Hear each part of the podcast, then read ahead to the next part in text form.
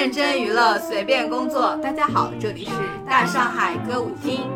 大上海歌舞厅是一档由七位女主播建立的娱乐类播客。我们随时切换媒体人、饭圈女孩和路人视角，关注所有和娱乐有关的内容消费。欢迎关注我们的官方微博“大上海歌舞厅”后台和我们留言互动。有兴趣的听友还可以微信搜索英文字母 D S H S Z D，也就是“大上海是真的”这六个字的首字母，添加大上海管家张嫂进群，和听友们一起畅聊八卦。大家好，我是一心向玄又怂的不行的雪姨。大家好，我是平时不做亏心事，半夜也怕鬼敲门的绿帽子。呃，相信大家从我们的自我介绍里已经觉察到了一丝诡异的气氛。没错，这一期我们主要来聊聊娱乐圈的一些玄学的传闻，然后我们也专门邀请了同为玄学爱好者的陶酱来跟我们一起录制这一期。欢迎陶酱。Hello，大家好，我是嗯，我要重新来吗 你开始，你重新来吧，没事。？Hello，大家好，我是长期混迹于灵异豆瓣的陶酱，欢迎陶酱。欢迎，谢谢。刚才鼓掌鼓倒了。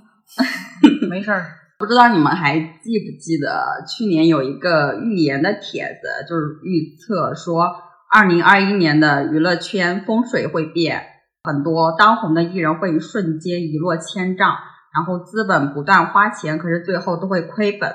嗯，那么大家也都看了，今年可以说是内娱地震的元年，有一些曾经声名赫赫的艺人都在一夜之间跌落神坛。像入狱的 入狱，赔款的赔款，然后封杀的封杀。这些当时出事的艺人呢，也带火了一些玄学博主，比方说一些嗯面相学的分析大师。不知道你们有没有哪些印象比较深刻的艺人的运势预言？对，而就是针对刚才那个帖子，我之前有看到一种说法，嗯就是这个预言体，它本来是一八年的时候是有一个人在根据星盘在兔区那边儿先发出来的，然后但是当时说说法是二零二一年开始娱乐圈整体的运势都不好，二零二四年才会好。总结就是二零二三年年底的时候，娱乐圈风水会变，但是也没有说产生什么世界巨星。然后后来他就不断的时不时就会被搬运到豆瓣，直到二零二零年底年底的时候，又被一次搬运到了人才组，然后大家就发现了这个帖子好像有点意思。然后尤其是紧跟着二零二一年又开始连续性大规模塌房，大家就觉得这个帖子仿佛是说的是正确的。啊，就有被印证。哎，对对对当时是什么时候在兔区比较火的？考古他们说是因为我没有搜到这个帖子，但是有搜到过的网友说是一八年的时候就出现了。当时提到的所谓的紫微星也不是娱乐圈儿，就是指的是政界的那个紫微星。然后大家都说对对对，就主要是我们娱乐圈儿不配。二是说二三年会出现一个世界国际巨星是吗？对这个国际巨星的说法，就是后来被搬运到豆瓣儿以后，搬运的博主好像是自己加的吧，还是怎样？就是原帖子里面是没有涉及到这一点的，只是说二零二四年娱乐圈的运势会变好，二零二四二三年会转折，就这么个意思。说到这个二四年，好像是一个就是比较关键的一个转折点吧，因为像我之前自己算命，你自己算命，你给谁算命？对，好像也说我等一下，你是自己算还是找人算？找人算，我还没有那么。哦，我以为你自己给自己。我也有。哦，因为我最近也有在看什么五行啦、阴阳啊这些东西啊那你说说，啊，就是好像就是换运吧，因为像这几年就是整个世界好像要洗牌，我不知道你们有没有看过这个？是哪个方面的洗牌？然后说神仙界在打架，真的就是清洗牌。之前好像说那个元老去世的时候，就说是要上天去封神了。啊，真的吗？那如果杨老可以封神，我觉得这是一个好事儿。他是的，是的，是的。是什么意思？是说就是天界要换灵修还是怎么着？嗯，可能是吧。应该好像说是神仙界也在进行一些波动。就是神仙打架，我们小鬼遭殃是吗？我们也不是小鬼了，就是我们这些凡人凡人、凡夫俗子就跟着受一点波及。哦，那天神仙看来都是影响面比较大。对，哎，那你们之前看到过吴亦凡那个帖子吗？就是玄学帖子，好像有看到过，说是他命中哦，就是今年会有一劫，对吗？对，我是看的是二零二零年八月份的时候，就有一个帖子说 Chris 什么伤官见官很严重，然后接下来二零二一年伤官还做正宫，三火格局加重伤官，他可怎么办呀？然后有粉粉丝还问说这个是什么意思？然后那个博主就解释说，就是要有牢狱之灾，不过枭神夺食大运，更验牢狱之灾，巴拉巴拉。后来我也没有太看懂啊，因为太关专业了，我还去搜了一下什么叫伤官见官。那你搜索的结果是什么？人家说这是八字中的术语，一般指不吉利、有官事、伤财。破败等不利的事情，古书有一言：“伤官见官，祸有端。”听不懂，我也听不懂。二零二零年的八月份，他的这些方面的传闻其实还没有出来，对吧？就是好像是很火的啊。对对对，他那会儿还蛮火的。对，那还有别的相关艺人吗？说到像这个的话，我感觉之前。网上有一个是韩国的，整差不多是覆盖了整个娱乐圈的一个就是预测帖，好像也是一个比较厉害的人，就是根据他们的一些面相啊，还有呃资料上的星盘啊，对星盘还有八字，基本上我呃对，因为我比较喜欢东方神起，暴露年 纪了，然后我就比较关注说是允浩还有沈昌明。这些，哎，那既然说到娱乐圈，我们是不是要开始我们娱乐圈的鬼故事环节了？哦，鬼故事。等一下，我把空调打高一点。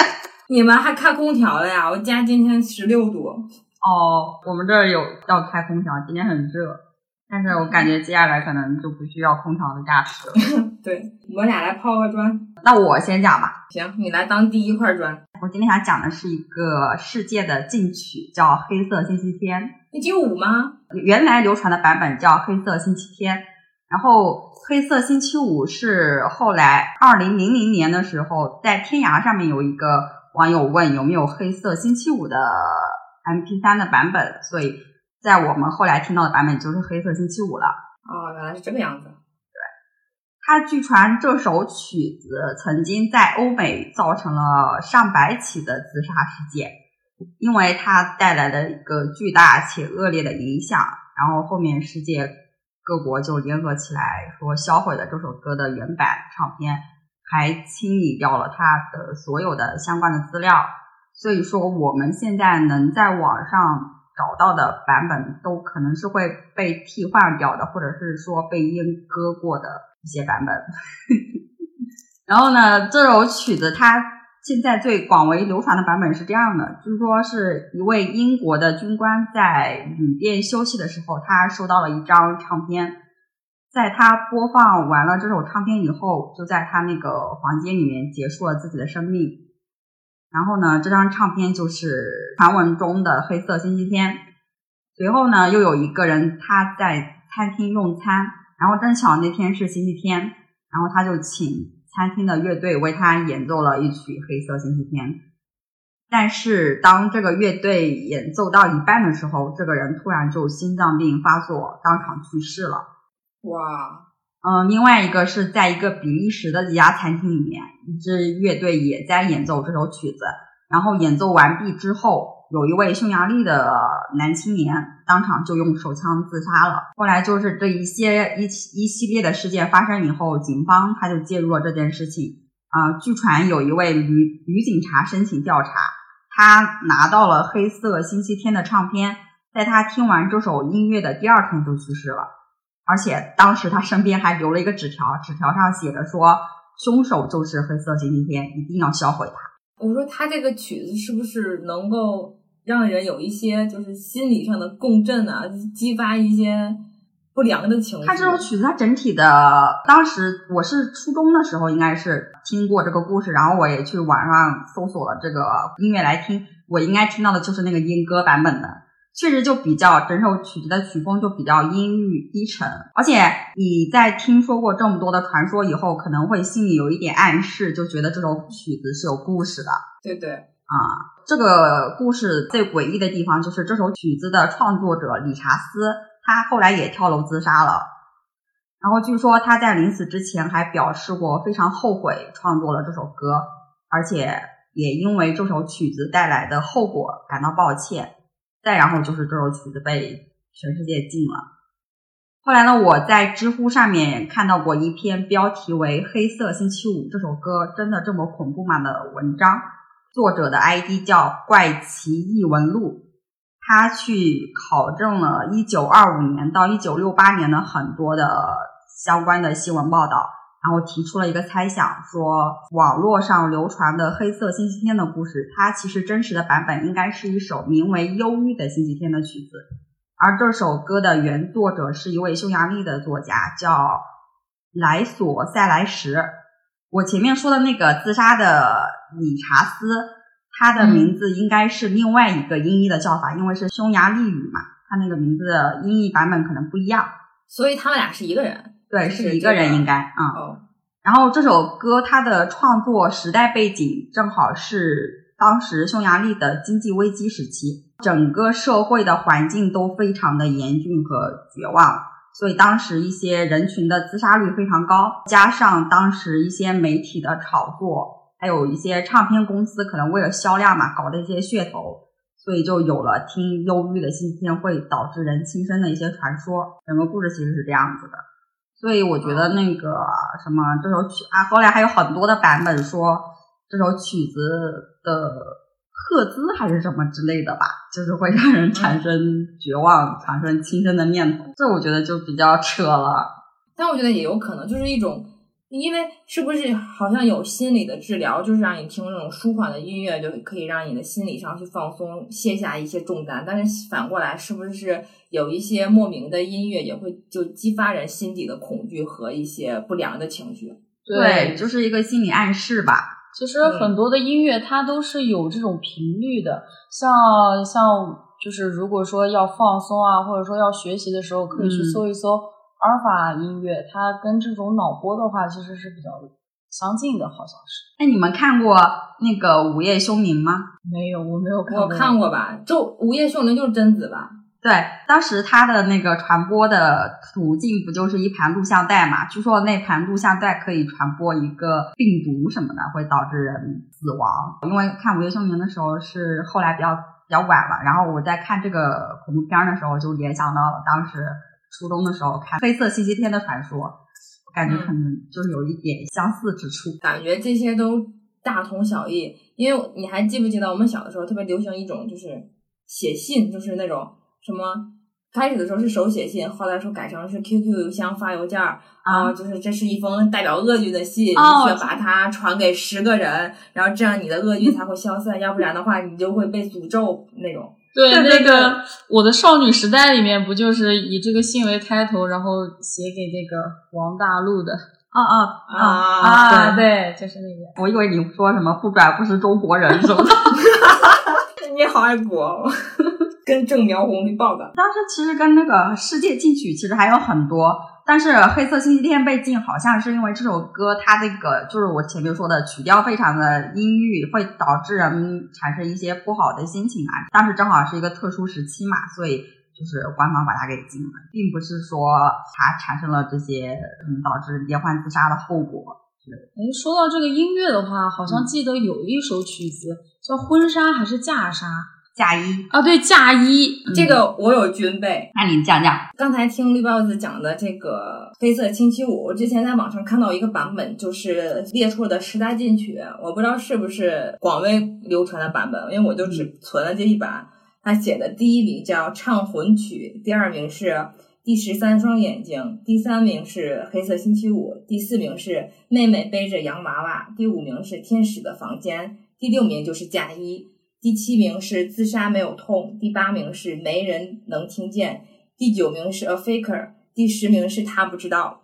我记得我们小的时候那会儿，嫁衣还是蛮流行的。然后我前两天去搜的时候，就说我看看这玩意儿到底是啥，因为我们有一段时间。不定哪个同学就特别爱好这个，我们课间的时候老有人在那个多媒体上给我们放《嫁衣》这首歌，就是妈妈我穿着红嫁衣啊什么什么的。后来我嗯，我搜了一下它背后的故事，大概其就是有不同的版本，就是不比较流传的是有一个，就是说这个男生和这个女女生在那个初夜以后，男生就背叛了她，后来这个女孩就服着安眠药，穿着红嫁衣自杀了，就是这个故事的背景。还有一个故事背景是，女生在出嫁之前买婚纱的路上被强奸，婚夫在得知这个情况以后不告而别，然后女生遍寻他不到。在他找了好几个城市以后，就在一个城市的楼顶唱着嫁衣，穿着红嫁衣跳楼自杀了。这是坊间流传的都市传说版本，但是实际上这个故事是一个幸福大街乐队的主唱吴鸿飞唱的一首歌。在二零零五年发行，收录于他的专辑《小龙房间里的鱼》，并没有这种坊间流传的这些背后乱七八糟的故事。他采访的时候也说，只是当时自己那段时间心情比较压抑，所以创作出来了这么一首感觉比较低气压、让人有一些毛骨悚然的歌。这些进曲里面有没有中国的音乐啊？嫁衣就是嫁衣呀，对，嫁衣就是 嫁衣就是了，是吧？你该问什么呀？我跟我的游离，这个里面好像有四首是中国的，但是哪我我看歌名我分辨不出来。哎，你知道我我后来搜什么世界禁曲？你知道我搜到的中国的禁曲是什么吗？啥？啊，是我们那时候的非主流音乐《飞向别人的床》。这个禁曲是十九禁吧？对所以我当时问有没有中国的音乐，我想问问这个《飞向别人的床》有没有列入其中。我们这个版本没有，我这个版本是恐怖降的金，不是十九禁。因为飞向别人的床，他那个作者其实他那个故事就挺诡异的，不是说他自杀过，然后又复活了之类的吗？啥？他那个原作者叫陈珂，哦，是是是是是，啊，就是非主流鼻祖，然后他。据传之前自杀死了，后来又复活了，所以他他是不是前两年还上过热搜？对，现在已经对结婚生孩子了，对，好像生活还是很不错的，挺幸福美满，也也也不非主流了 啊！对对对，就是回归正常的生生活了。曾经非主流的我们也不非主流了。那那雪姨讲讲你的故事啊？那我来讲一下，我讲的故事是关于哆啦 A 梦的故事。哆哆啦 A 梦里面就有两个都市传说，我我已经开始恐怖了。没事，我们现在放的电视里面是小猪佩奇，很应景吗？它是相当于是哆啦 A 梦剧集里面不存在的两集，但是又有很多人说看见过，然后很诡异的两集。第一集叫做《异人》，是说传说是在一九八四年七月二十号播放的，但是现存的资料指向的是当时播放的那个片名叫《大雄的童话旅行》。这个异人的故事大概就是哆啦 A 梦和大雄两个人就去了一个叫地底世界，然后有一个地底人出现，然后迎接了他们，把他们迎接到里面的那个洞里。洞里面呢也没什么陈设，那个地底人长得特别像一个木乃伊里面的那种，就是金光闪闪的，带着就是法老那种那种形象的那么一个地底人。然后把他们引到那个房间里，房间里面的陈设很简单，然后桌子上就放着一个特别像地球的一个球，然后地底人拿刀把那个球拉开，那个球里面有黑色的液体渗出来以后，大雄和哆啦 A 梦都特别害怕，坐到地上。就结束了。这个故事其实其实特别简单，就但是因为它那个内容比较诡异，特别不符合哆啦 A 梦一贯的这种风格，而且这个里边的主角除了哆啦 A 梦和大雄以外，没有其他人，像小夫呀、静香啊，包括他的爸爸妈妈都没有登场，而且是一个陌生片，它的画风特别扭曲。但是现在现存呢，我没有找到那个原版，那但是 B 站上有人就是根据。呃，以前的描述有复刻了一个版本，就是大概是有三分多钟，不到四分钟。然后我看的是那个版本，然后画风特别扭曲，就特别像那种学画画三年人的毕设作品那种那种风格。然后 泰坦尼克号吗？对，腿不是腿，胳膊不是胳膊。大熊跟呃哆啦 A 梦都特别像异形，然后就是就是这么就是这么一个故事。对，嗯，好，这个故事。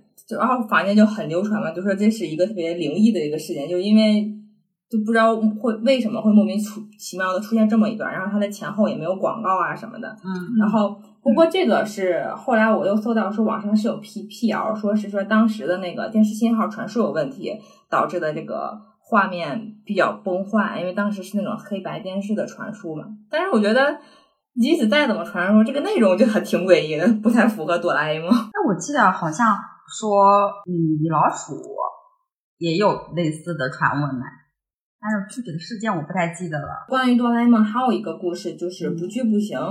这个故事我觉得其实到最后不算灵异，还算蛮温馨，因为据传是在原作者藤子不二雄，就是一九九六年九月二十三日他去世的那天晚上，电视上突然播放了一个哆啦 A 梦的动画。那个动画播完片头曲之后，没有标题就直接进入动画了。然后动画里面只有大雄在来回的踱步，踱了十几分钟以后，就说了一句：“啊，不去不行了呀。”然后就走出了门，消失在了黑暗中。然后也没有片尾曲。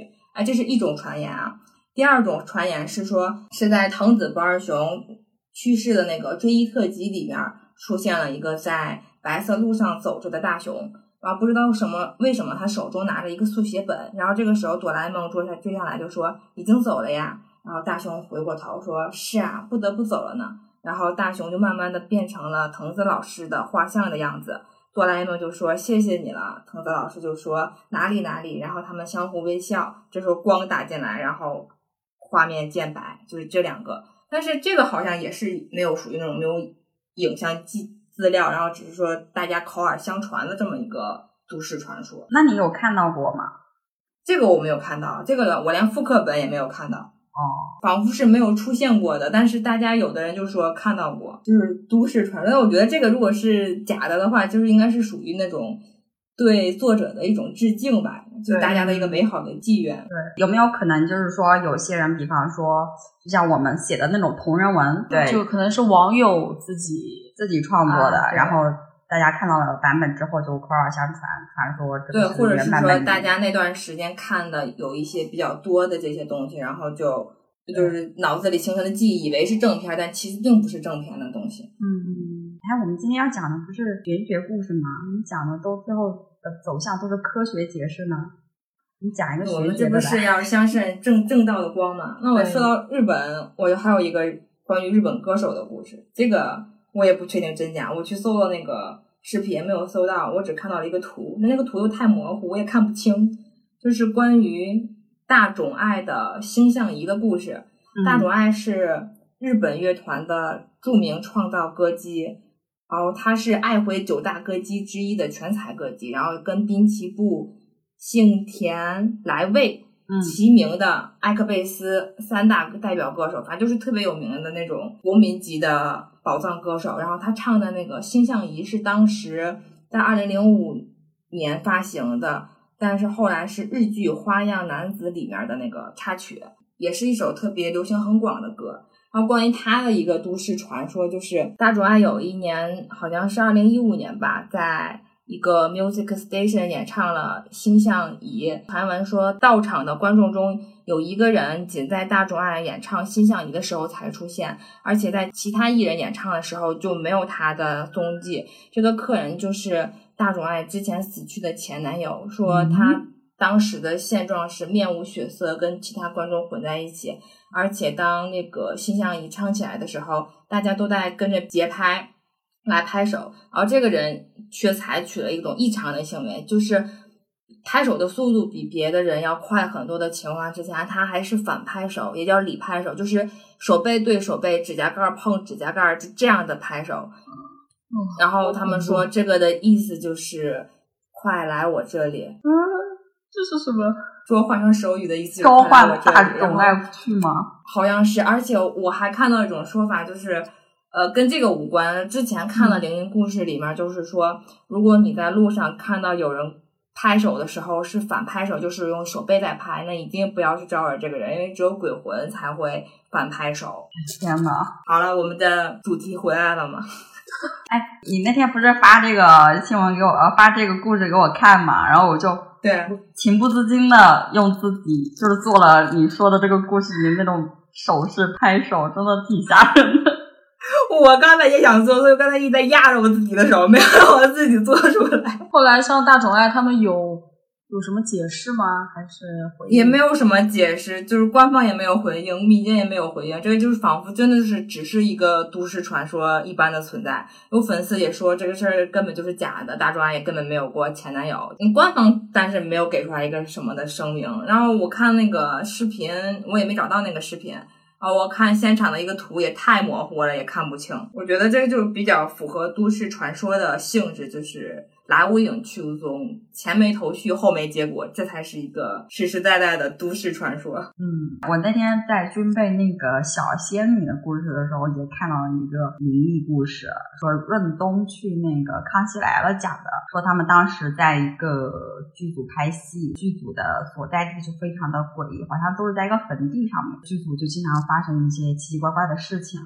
有一个女演员说在。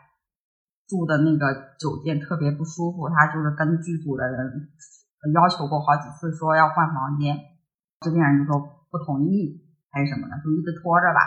然后有一天他们在拍一个夜戏，好像是，然后拍着拍着，那个女演员就说自己不太舒服，要回去先休息，然后他就回去了。回去了之后呢，然后好久都没来，工作人员就说去看看，看的时候然后敲门，然后那个女演员就说，呃，嗯，你可以进来，但是。你进来可能会看到一些让你不舒服的场面，你可能会看到很多的血，然后那个工作人员就很害怕，就喊了一群人来，喊了一个男的过来吧，就是把门给撞开了。进去之后看到了非常诡异的场面，女演员在用那个指甲刀剪自己的指甲，然后一直剪到了自己的肉，然后那个血流的满地都是。好恐怖呀！对，很恐怖。我这个戏好像都停拍了，然后他那个精神上就产生了很大的问题，还住了精神病院什么。那我好像还想到之前看到跑男红衣鬼事件啊，跑男是我们中国的那一版吗？对，他说这个我是看到，但是这期节目没有搜啊，我也没敢搜。就说什么在二零一七年五月十五号播出的一期旁边有一个观众发现了一个怪异的脸，非常可怕，说是。那个节目进行到一个小时十二分左右的时候，镜头由上而下俯拍，就拍到其中一个柱柱子上，突然惊现了一张怪异的脸。这个脸看起来特别奇怪，就像一个灰灰色的面具，但是又明显能看到人的五官，然后跟下面的红色帘子一同看，就特别像一个鬼怪，就这种。但是大家也说是不是镜头的原因，所以看起来比较怪异。但是我也没敢去搜。你是看的文字版本吗？我是看的文字版，我没敢看这个这一批正片儿。就像咱们之前看那个南屋南屋那个电影，不是说有一段给盗摄者的下降头的视频吗？不是我我那个视频我都没敢打开，就那个封面就很吓人，很诡异。对，就是南屋的导演张吉安在 Facebook 上分享了一个油管链接，然后封面上是南屋导演剪辑国际无删减版，并且配文说：“事到如今，只能接受黑暗的事实。”然而，点开时长一个小时的视频，都是一条对于道路者的降头诅咒，所以我就没敢点开。嗯，我说现在我们我跟 BOSS 的砖已经铺好了，我们的玉就要抬上来了。下面有请我们的嘉宾给我们讲他带来的故事。等了很久啊，据说是中统自由。没有没有，就是刚才好像也讲到一些香港的，呃，就是在我们印象当中，香港那边可能对风水啊。各方面还是非常讲究的啊。对，然后越有钱的话呢，地位越高，然后对风水的信仰也就越强。然后我今天准备的一个故事呢，是香港非常著名的一个富豪，传闻中他是为了镇魂锁魂的一这样这么一个建筑，是一座楼，它建在香港大学，说是靠着学生们的青春活力压制住阴气，不要破坏这个这位富豪的财运啊。嗯，那为什么会有 为什么会有这个说法呢？坊间流传的话是这位富豪的原配夫人，官方通报的话应该是死于疾病，嗯，但是好像传说是被这个富豪的搞外遇气到自杀身亡。大家都知道，像这个自杀，它是属于横死、意外死亡，所以他的怨念是非常深的，啊，阴气很重。相传阴间是不收这种横死之人的。只能留在阳间把阳寿耗尽，什么意思啊？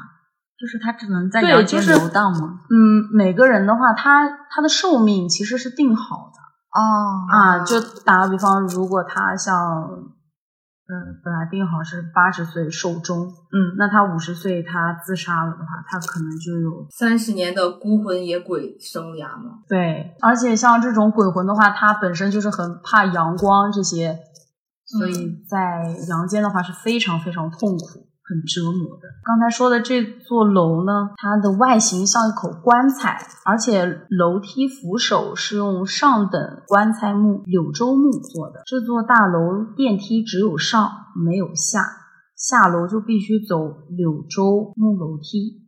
因为那位原配夫人晚年时瘫痪了，坐着轮轮椅，只有上没有下的楼梯，算是一种困魂故局啊。对啊。好像走的时候是什么样，他的魂就是什么样。对对对，这个我也听说过，就是你死的时候的样子，就是你鬼魂时候的样子。那那如果他说，对，我们我们假设一下，啊、他变成鬼魂了，他的鬼魂是坐的轮椅还是什么？嗯，这我就不知道，但是肯定他是下半身是无法行动的吧？那鬼魂不是可以飘吗？嗯，对哦，他为什么要走楼梯呢？鬼魂他另外一个说法不叫阿飘吗？他可以飘吧，但是他要带着轮椅飘。真的，我以前看过一个电影，那个电影里面那个房子里住着就是各个朝代在这个房子里死掉的人，是个外国电影。然后里面有一个男的，就裤子一直理不上去，就是因为他死的那一刻，他裤子没有穿好，所以他在这里面所有的裤子都是没有穿好的状态。还有一个女的是从这个楼里跳楼死的，然后她每天半夜都要在这里面重复一个她死的时候的动作，对跳下去，对，是的，是的，跳是的下去。，对，就是说好像自杀是怎么走的，她就必须要重复这样的动作，但是每天都重复一遍吗？不是一遍吧？可能就一直重复，啊 然后到阳寿耗尽为止。啊，我看到那个故事是每天晚上，因为她每天她是夜里跳楼死的，所以她每天晚上都要跳楼死，然后所以特别吵。一楼住着的鬼，一楼住着鬼就特别讨厌，就说那咱们俩换换吧，你住一楼，我住二楼。后来换完之后，发现在二楼跳楼死的那个鬼还是得回到他原来的房间才能跳，一楼鬼更烦了，所以又换回来了。这是喜剧片吗？这是差不多吧，我忘了名字了。我以前也是看到过一个香港的一个鬼片儿，就是说一个人跳楼，然后他跳下来砸的半边脸就砸没了，然后他死后的状态只有半边脸。对，对对，行，那讨价继续说，他带着轮椅飘呢，飘以后呢？然后 呃，还有第二个的话，刚才是说到他的木楼梯是柳州木，就是棺材的板材，然后还有一个就是楼顶上它是有玻璃的，玻璃上雕刻了的图案像极了金钱剑，是什么？金钱 money 剑，一把剑。对对，是哦剑，刀剑的那个剑，就是以前驱魔人常用的那种吗？可能吧，就是可能类似宝剑于差不多像桃木剑啊这些剑吧、哦哦啊。金钱剑呢，它可以斩魂魄，而且有催财的功效。但是催财之前，首先要辟邪。每天中午时分，这把金钱剑被太阳照射的光影，正好像三炷香。从楼底向上看，这三支香的影子贯穿整个棺材形状的大楼。然后这边顺便提一下，就是为什么点香的时候要点三支？嗯，玄学里面三炷香是代表着三清，也就是道教最高的三位神。所以遇到像过年呀、祭天之类的，哦对，就会点三支香。而在楼里面请示三清镇压，估计冤魂就没有跑出来的希望。我想提醒大家一下，如果有就是有听众朋友他们会在家里烧香的话，尽量用左手去拿香。这也是我之前去普陀山呃烧香的时候，那个师傅跟我说的。嗯，啊，是不是说像那些道观的那个大门，你进去之后要用左脚先踏进去？好像有男左女右的这样一个说法。哦哦，但是我知道不能踩门槛儿。对嗯我们小时候家里的门槛都是不可以踩、不可以坐的。对，然后刚才说到那个金钱剑，继续说啊，嗯一般一般来说，金钱剑根据摆放角度不同，会有不同的功效。这座楼里面应该是剑尖朝下，当阳光照射时，会和地面形成一个四十五度的夹角，形成斩魂之势，可能会压迫地灵，嗯，不敢放肆活动，会越来越萎靡。总结一下，这座楼的话，说法有两个，第一个的话就是的确是用于困魂，嗯，他就是防止他向阎王去告状啊、报仇啊之类的，所以像电梯也只能够上不能下，让亡魂无法自由行动。然后另外一个说法是，因为这个富豪是跟妻子结婚以后的话才呃累积了很多的财富，所以也可能也是说特意修建。这座楼来留住亡妻的魂魄，因为像这个金钱剑也预示着步步高升、升官发财嘛。所以就为了困住他亡妻的魂魄，为了自己以后继续节节高升。是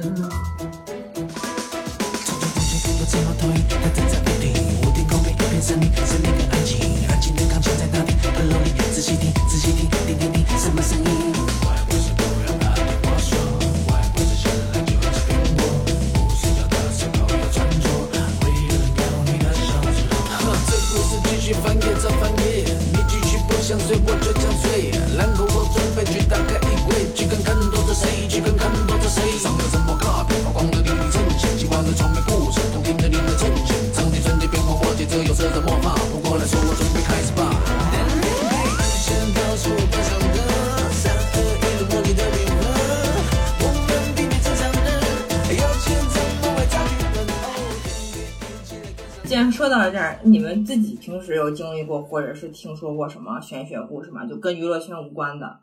有哎，要说这个的话，其实我第一次接触到咱们就是可能真的有另外一个世界，是因为我的初恋。哇哦，嗯对，那个时候他，谁呀、我都没听说过，你跟我讲过吗？我应该跟你讲过吧？你你讲，啊，那个时候他奶奶是蛮大年纪了，应该是九十几岁了。嗯嗯然后那个时候他们家邻居有一个人刚过世不久吧，没几天。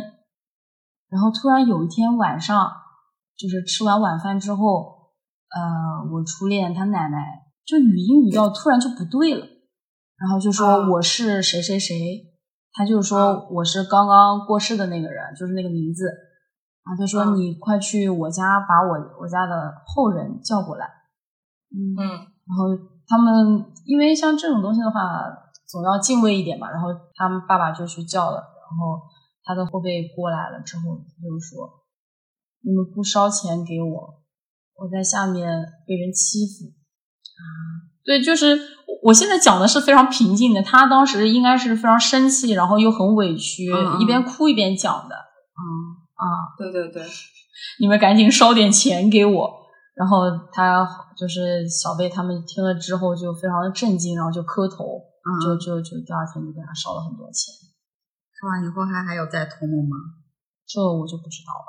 如果说他没有继续托梦的话，或者继续给他一些什么暗示的话，可能就生活的比较好对，然后后还还有一个事情就是，我大伯他女儿给他婆婆烧了一个房子，就是我们、嗯我们这边的话，扎纸屋，对，是纸屋，可能是他多少岁生日吧，这样子就是阴生，然后给他烧了座房子。当时他的那个屋檐没有弄好，嗯但是来不及了、啊，可能就是被戳破了一个洞吧，反正挺挺大的一个洞，但是来不及了，不然的话要耽搁耽搁就不能烧了。嗯嗯然后他在烧的时候呢，我姐姐她就跟他说说你在那边自己修一修，啊，就开玩笑就给人家 安排自己修一修事儿了，就修一修就就用吧，实在没办法了啊。然后后来呃烧完了，过了几天，他们去找一个会看事儿的人，就问，就说房子住的怎么样？我不知道他到底是真认真的在问，还是开玩笑的问了一句。嗯嗯，然后那个看事儿的人就说：“你婆婆说那个房子漏雨，没法住。啊，真的、啊”？对，是真的。那那不能再顺便烧一个什么师傅木匠啊，师泥匠烧人啊，烧人过去、啊。就是纸扎的瓦匠啊什么过去帮他修房子，他怎么知道他是一个瓦匠去给他修瓦的呢？就就是扎这个人的时候就给他命名一个人设啊写上，字儿这人就是瓦匠。你是女娲呀，是女娲呀。我继续，我只是提出一个设想。对，然后因为扎这个房子其实还挺贵的嗯，啊。前段时间我们扎了一个五千块钱的，但是没有办法。好贵啊！对啊，这么贵吗？是的，如果说因为最近好像还出了一种新的那种不是纸扎的，很小一个像模型一样的，像非常精致的别墅，那个还要更贵。哇，说据说在上海那边非常的受欢迎，啊，因为像我们这边纸扎的那种楼，不是要很大很大嗯，嗯嗯。嗯，嗯，然后后来又花了好几千块钱重新给他扎了一座房子，很厉害吧？嗯，哎，那那个看事儿的人是不知道当时烧的那个房子有是洞吗？只有不知道他们自己他们自己家的人知道，所以看事儿的人一下就命中了，就好神奇啊！对，是的，哎，我刚才为什么说提出来说给他再烧一个什么木匠或者瓦匠过去？因为嗯，之前我们家老家以前也烧过，给逝去的先老人烧过这种植物，嗯还会给他烧什么仆人什么之类的过去。指甲不是还有小人儿，啊，纸扎小人对，还有说什么烧那个麻将啊、麻将桌子什么的你别。说了，像前几天我们家烧的那个，上面还扎了一个太阳能，我震惊了，不能说一些什么燃热水器、燃气什么的吗？可多了，汽车啊、电瓶车啊，还有大哥大的哦，小小手机，这不是必备的吗？呃苹果手机什么的。对，那之前网上不是豆瓣上还有帖子说，现在连防疫物资都可以烧过去了。那儿也有了吗？对对对对对，是烧什么疫苗，还有口罩什么的。对，我记得之前豆瓣有一个帖子，大家晒出来过，就我就觉得大家考虑的还是蛮周到的，就是他们家的后就是先人应该也挺欣慰的，就是这些大家伙都在还会惦惦记他，对。对对对，我之前说刷那个刷麻将，还有说又要烧，比方说怕他在下面一个人打麻将打不起来，给他烧三个牌搭子过去，啊这个太吓人了。嗯，也是希望他们在那边跟我们这边的生活一样。对对对，就是我们有的，他们也都要有。据说在另外一个世界的，就是死去的人要延续你生前的职业，就是你生前是干什么的，你在另外一个世界还继续做那份工作。真的吗？那我死之前一定要转一个行。我可能去找一份比较轻松的工作吧。那那如果像我之前去做婚庆的话，那边还会有人结婚吗？应该有吧？你说结婚不是很多，哎，有很多之前传说什么离婚啊之类的。那他们不去投胎吗？投不了胎的人先结个婚呗。天呐，那这样子就是说，那边的世界跟我们这边是完全一样。我觉得这可能是人的设，想了，就想象力比较受控吧。你的想象力我们不知道那边。的世界真实是什么样的，只能是从我们这边的世界去想象那边的世界。对，也是希望那些离开我们的亲人都能够，不管在哪边都能够生活的很好。嗯，对对对，然后我之前遇到过，但是我不能说是灵异事件，只是比较巧合。就是嗯我之前我姐姐家有个小侄女特别可爱，就是刚出生的时候我就特别喜欢她。然后我每次回老家，我都会先去她家看看。然后有一次就是晚上很晚的时候我才到家，到家之后我就说，呃，我去看看她。然后我妈就说还是别了，这么晚小孩子可能嗯晚上去看小孩子不太好。然后我就不信嘛，我就说不不行，我得看看看我今晚上睡不着。然后我就跟我男朋友一块儿去我姐家了。然后呢，去之前他都是，嗯，我之前去看他，我的小侄女都特别喜欢我，就是高高兴兴的嘛。然后那天晚上去，他就突然看到我就开始大哭，哭得特别伤心的那种，然后鼻涕眼泪的啥的。啊，我怎么哄都哄不好，但是他就是看到我哭，然后看到我男朋友什么的都不会哭，然后就很奇怪。我姐就说你要不然先去客厅待会儿，然后我就去客厅了。然后我一去客厅，然后我侄女就不哭了。然后我觉得很奇怪，后来我男朋友就把我拽出去了，就拽出去之后就在我背后打了一下。再进去之后，神奇的事情发生了，我去看我小侄女，我小侄女不哭了。是因为你背后有东西吗？我不知道，就是说晚上进门可能身上会带一些东西，然后小朋友的眼睛不是很灵嘛，可能会看到那些东西，然后就把你拍拍，然后把东西拍掉。哦，你这样我想起来，之前有一种说法，就是如果长时间离家以后，然后回家，你们家如果没有人的状态，你不要立马进家门，你要在门口先等一会儿，就敲敲门，等一会儿，让里面的东西退一退，你再进。你有玄学故事吗？我没有玄学故事，但是我有听说的哦，那你可以讲一讲。啊。我有一个是前两天刚看的《镜像倒置的房间》，你们有印象看过那个吗？是不是那个天涯十大悬案之一的那个？对，就是因为他去年的时候，他更新了一下这个帖子，就说自己现在也没有什么事儿，然后大家就想起来了。他最早的出现是二零一三年二月二十号，有个楼主叫做歪牙 Lucy，他发了一个帖子，就说二零一二年六月份的时候，去他的朋友家做客，朋友住在公司给租的职工宿舍，楼上一层是两个女生，楼下一层是三个男生。他进去他朋友的房间，朋友那会儿的床还有床头柜儿都在房间的右边，电脑呀、钢琴桌呀什么的就都在房间的左边。然后像房间那些不能移动的东西，类似于插座呀这种，就基本上就相当于是左右对称布置的。房间的门是一个推拉门，而推拉门正好就对着对过的厕所。如果卫生间和自己房间的门同时打开的话，对着的正好就是卫生间的镜子，就是这么的一个布局。然后他就去做客，做客的时候也没觉得有啥。这次做完客以后，七月份他又去他们朋友家，发现哎，朋友家的房间布局全换了，就是相当于是以门为中轴线对调了，就是镜像了。原来在右边的床就去了左边，然后原来在左边的电脑就去了右边，他就觉得很奇怪，就问朋友说：“你咋这么闲呢？就把这个房间怎么布局也给改了呀？”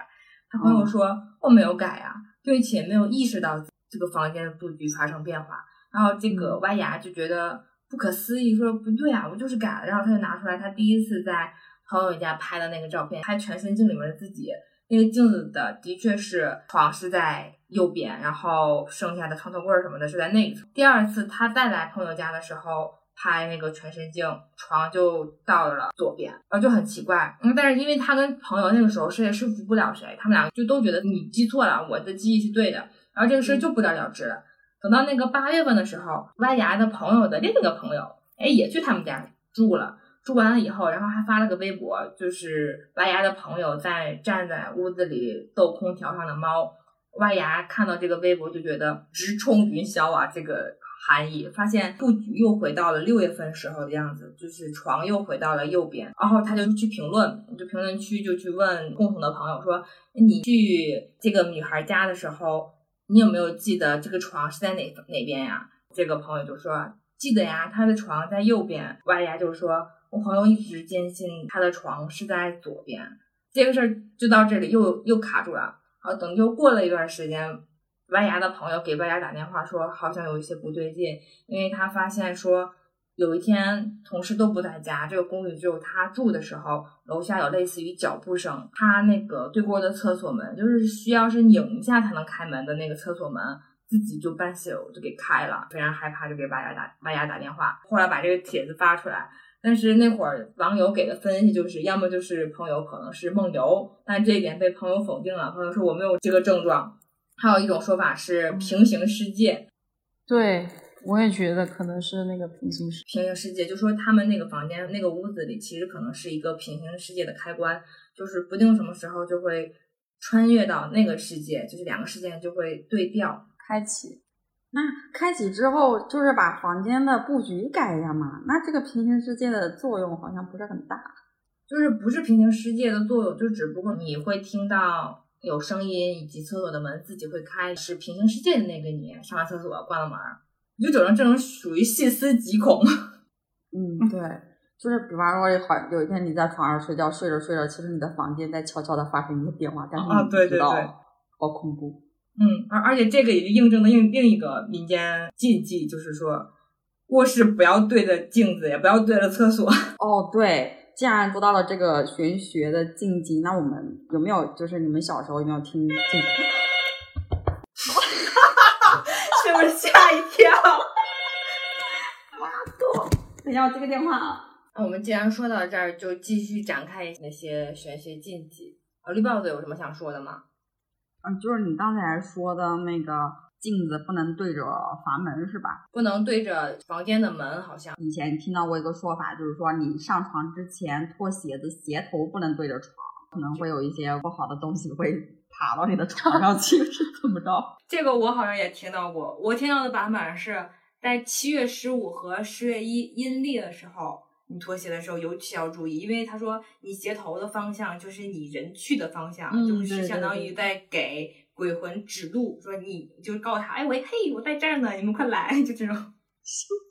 还有的话，可能就是像晚上走夜路不要回头。人的话其实是有三把火的，肩膀上两呃两盏，然后这个头顶上一盏，嗯，而且这个火的话只只有自己能够吹灭。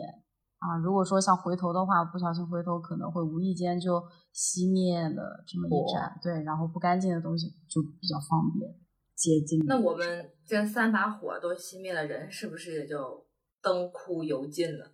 油尽灯 枯了，可能就阳气会比较比较少了吧。大家多晒晒太阳也是可以的啊。晒晒太阳，我还能再燃起来我的火是吗？我意思就是说，比方说你今天晚上不小心回头了，然后你的火灭了一把，然后第二天又不小心回头，就是三次都全灭了以后，那火还会再燃起来吗？嗯，我觉得肩膀上比较容易灭吧，那头顶上怎么灭？所以就可能说头顶上那把火永远都灭不了吧。哦，就是这把火，这是我猜的。还有就是说什么在屋里面不能打伞，会不长个儿。对，这个可能跟玄学 关系也不太大。对，还有就是小的时候说上面的牙掉了要埋在地下，然后下牙掉了要扔在房顶上。对我小时候是严格执行这种的，所以我现在牙齿是比较齐的。哦，是这样子吧？那我还听到过一种说法，我不知道你们听没听说过。啊，你说，全身穿新衣就是赴死期。全身穿新衣的时刻不包括你的新婚和新年，就这种特定的场合、特定的时。那如果说像一些演艺圈的艺人啊，去参加一些活动或者干什么的，他们应该是从头到尾、从上到下都是新的吧？他们是不是因为他们很多衣服都不是属于他们自己的，就是他们借来的晚礼服呀、借来的衣服，就是穿一下就还回去了。要是如果是自己的私服。而且像咱们，我觉得我回忆了一下，很少有机会会从头到脚全换成新的的时候，特定的时间才像过年呀这些。今天听到了这个说法以后，我们以后也要注意一点。比方说，你从头到尾都穿了身新的，你就穿一双旧一点的袜子 什么的，内衣内裤可以穿旧的。我还有看到一种说法，就是我怀疑这个就是为了让大家遵守社会公德而特意说的，不能随地吐痰，不能坐着抖腿。吃饭吧唧嘴，也不能纹纹身，身上不要穿太多的洞，也不要长期的熬夜，不要背后说人坏话，也不要搓眼睛。就以上这些行为，都会容易破坏你的福运和财运。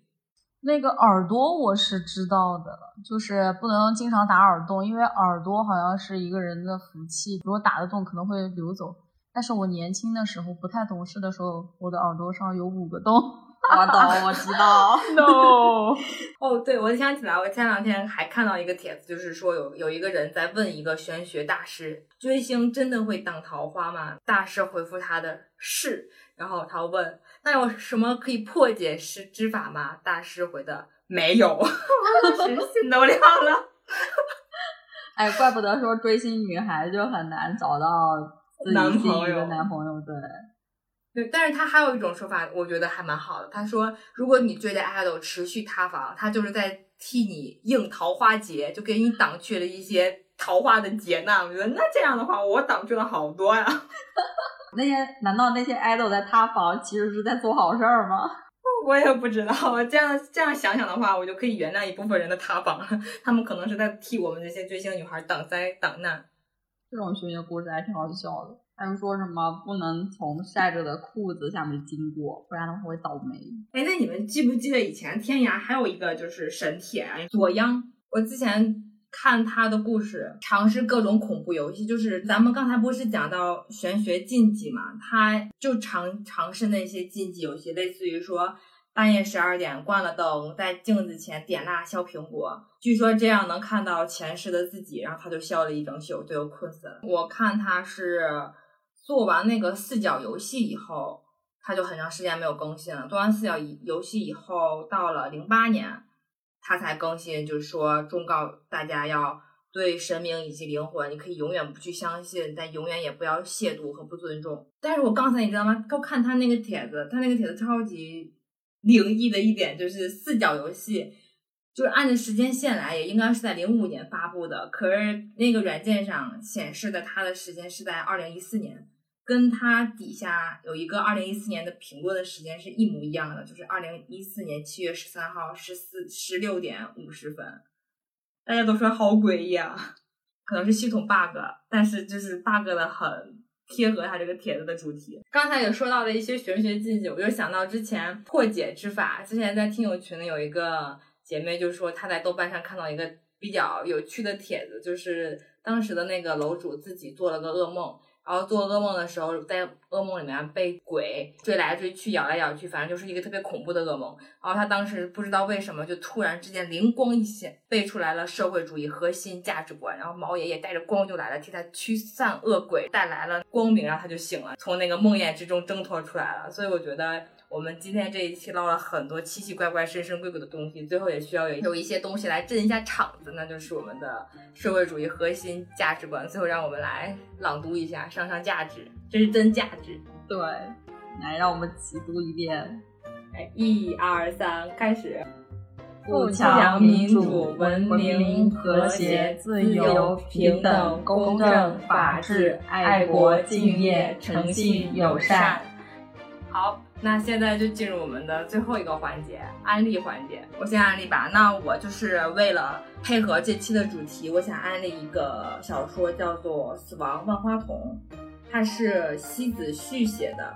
等一下，我查一下那个字是不是念旭。这个小说的作者叫西子旭，他其实名义上是一个 BL 的无限流恐怖小说，但是我看下来体感是。没有什么感情，现在就是不是偏爱 BL 的人去看这个，把它当一部纯无限流小说来看的话也是可以的。它的世界观的构造就是每一个濒死之人都有一个遭遇门的世界的可能性。这个门的世界就是你有有可能有一天你在走着走着就突然你的面前出现了一个走廊，走廊里有十二道上了铁锁的黑铁门，每一个门就代表着一个故事，然后就像闯关一样。我们的这个主角他叫林秋实。他就是一个癌症晚期的患者，在他确诊以后没多久，他就发现他自己可以进入到这个门的世界了。然后另一个男主是叫阮南竹，他就是一个叫黑曜石组织领导者，就有点像游戏里面带你升级打怪的那么一个组织。然后他就可以帮助有一些遭遇门但是又不知道应该怎么办的人，然后去接活，你给他钱，然后他带你过门。一个门的故事，我觉得印象挺深刻的是。叫阿杰谷，我去搜了一下，原来真的有阿杰谷这个鬼故事，也不能叫鬼故事，就是一个传说，就是有一个地方的祭祀就会把未成年少女的皮肤扒下来，还而且是要火把做成一面红骨，把这个小红骨呢就供在葬了他他们。很多很多以前建的那个塔里面供奉起来，然后就一位神灵，就是姐妹就被选中了。其中的妹妹被选中了以后，被扒扒皮，扒皮做成了骨以后，这个妹妹没有死，她成了一个怨灵，她就去到处找自己的皮，然后就独自去寻找落单的人啊，把落单的人杀掉，扒下来他们的皮穿在自己的身上，但是她总找不到自己最合适的皮，直到有一天她想起来自己还有一个双胞胎的姐姐。然后他就去把这个姐姐骗过来，把姐姐的皮扒了下来，穿到了自己的身上，怕姐姐追上来自己，还把姐姐的腿给打断了。这样的话，他以为自己就重获新生以后，结果那个姐姐也没有死，姐姐用当时被敲断的腿的骨头做成了骨笛，然后用骨笛操作了那个塔里的一些鬼魂也好，还是怨灵也好，然后那些人去。到处去找妹妹，需要在这个故事里面既对姐妹还有那些怨灵去做斗争，然后最后找到一个可以逃离这个世界的出口的钥匙，这样你就赢了。然后顺道你还可以得到下一个门的线索。这种一共有十几个故事吧。我觉得这个小说前期写的还蛮好的，就是自己深夜看会有一些害怕，然后后面看着看着就有点免疫了，就没有那么害怕了。之前也有传言过说。死亡万花筒要改成影视版，但是现在来看应该是不会改了。但是它有广播剧，但是我还没有听。那你呢？你有什么要安安利的？因为我们这一期的话有一些比较玄玄乎的东西啊。然后其实我个人是比较相信这块的。当然，我们肯定很多听众朋友，特别是小年轻啊，其实对这块的话不是非常相信。没有关系啊，咱们仁者见仁，智者见智啊。如果说像平时有的时候像肩颈比较不舒服啊，或者说这这儿疼那儿疼的，但是你又找不到原因，前提是你要去医院。对，你要先就医。对，在就医无望的情况下。对，有的时候精神萎靡啊，精神不振啊，都可以去尝试一下。我今天想给大家安利的一个就是金光咒，大家有的时候上网可能会刷到一些，就是说让大家在自己家里念经、抄经呀这些，没有接触过的话，我是不建，我是不太建议大家轻易去尝试的。那这个金光咒的话是比较简单啊，也是比较正气的东西，大家可以去百度上面搜一下，也不是很长啊，可以截在自己的手机里面。